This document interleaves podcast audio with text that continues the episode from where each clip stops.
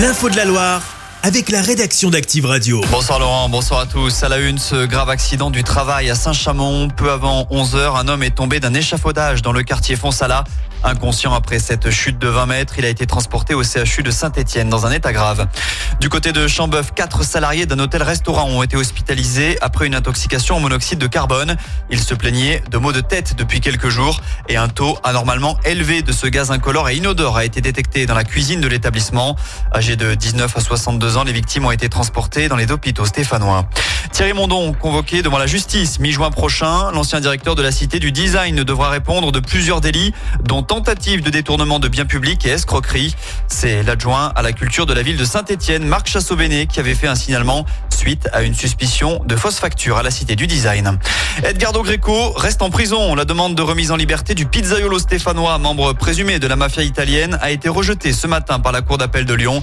Son avocat, maître David Metexas, nous indique qu'il va se pourvoir en cassation. L'insécurité recule. À Rouen, l'info est communiquée par la mairie. Cette tendance serait due notamment au retour de la BAC dans le secteur et des effectifs renforcés en décembre dernier, mais pas seulement, selon le maire Yves Nicolas. On l'écoute.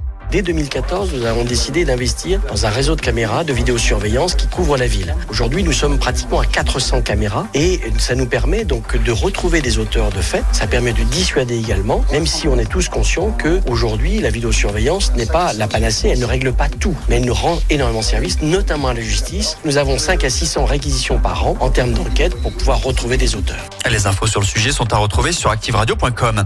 Dans la Loire, les contrôles ont bien été renforcés dans les grandes surfaces. Le but est de regarder l'origine des produits. Cela avait été annoncé par Gabriel Attal pour répondre à la colère du monde agricole. Chez nous, en une semaine, ce sont une dizaine de structures ligériennes qui ont reçu la visite de la DDPP, la Direction départementale de la protection des populations, contre deux à trois opérations hebdomadaires en temps normal. Enfin, on termine avec un mot de foot. C'est ce nouvel exploit du Puy. Les amateurs alti-ligériens ont battu Laval, quatrième de Ligue 2 hier soir, et se sont qualifiés pour les quarts de finale de la Coupe de France.